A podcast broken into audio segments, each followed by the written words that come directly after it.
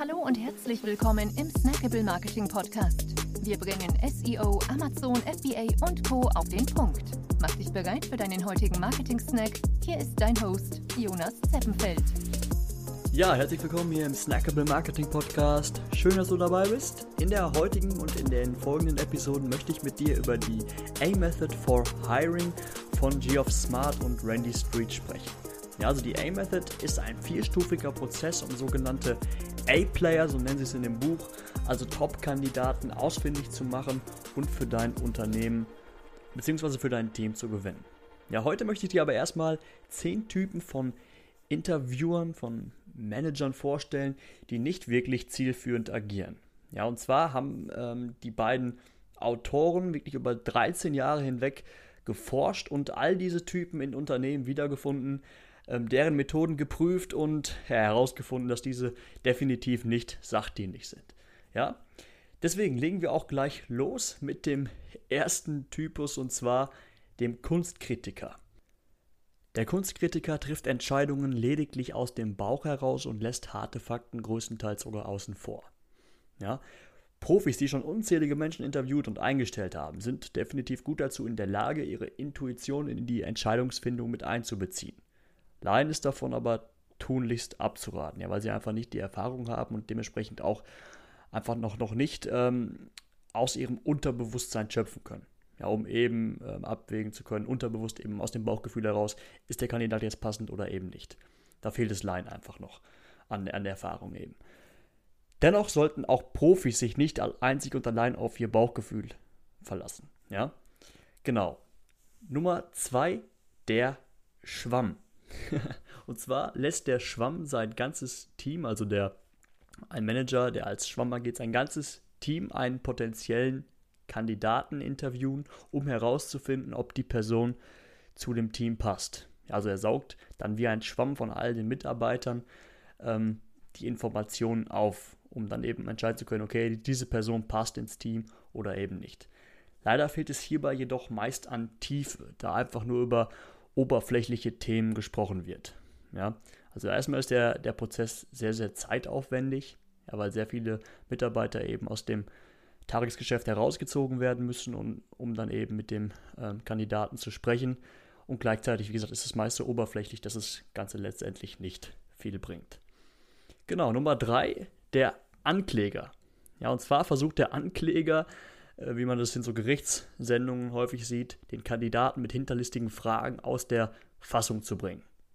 Ja, und auch dieser Ansatz hat sich in der Forschung von den beiden Autoren als nicht zielführend erwiesen und ähm, ja, der Ansatz schreckt den Kandidaten sogar eher ab. Genau. Nummer vier, das ist der Suitor. Ja, also der, ich sag mal, der Passendmacher. Ja, er ist mehr damit beschäftigt, dem Kandidaten alles recht zu machen und ihn von dem Unternehmen zu überzeugen, zu beeindrucken, ähm, als die Kompetenzen und die Eignung des Kandidaten herauszufinden. Ja, also auch definitiv nicht sachdienlich. Nummer 5 ist der Schwindler. Ja, und zwar versucht der Schwindler herauszufinden, wie sich eine Person in bestimmten Situationen ähm, verhält. Und zwar lässt er zum Beispiel ein Stück Papier, ein, irgendetwas, einen, einen Kugelschreiber fallen um äh, dann herauszufinden, wie sich der, ja, wie sich die Person, wie sich der Kandidat verhält. Ähm, oder nimmt den Kandidaten mit auf eine Party. Ja, aber auch diese Strategie konnte sich nicht als nützlich erweisen äh, und ja, viel mehr drohten dann nachher Fragen, wie zum Beispiel, warum hast du den netten Partygast denn wieder gefeuert? Ja, genau, also auch nicht unbedingt hilfreich, der Ansatz. Nummer 6, der Tierliebhaber. Auch sehr interessant. Und zwar ähm, stellen manche Manager dem Kandidaten erstaunlicherweise immer wieder die zentrale Frage, ähm, die lautet, was für ein Tier würden sie gerne sein? Oder was für ein Tier würden sie sein? Ja, also innerhalb des, des Teams dann zum Beispiel. So, und dann, um dann auf dieser Basis den Kandidaten zu bewerten. Ja. Also diese Frage ist natürlich ähm, gar nicht zielführend, aber tatsächlich haben die beiden Autoren in ihrer 13 Jahre langen ähm, Forschung immer wieder Manager gefunden, die wirklich sich auf diese eine zentrale Frage ähm, ja, stürzen, die immer wieder anwenden und auch daraus dann ihre Schlüsse ziehen. Ja. genau. Nummer 7, das Plappermaul.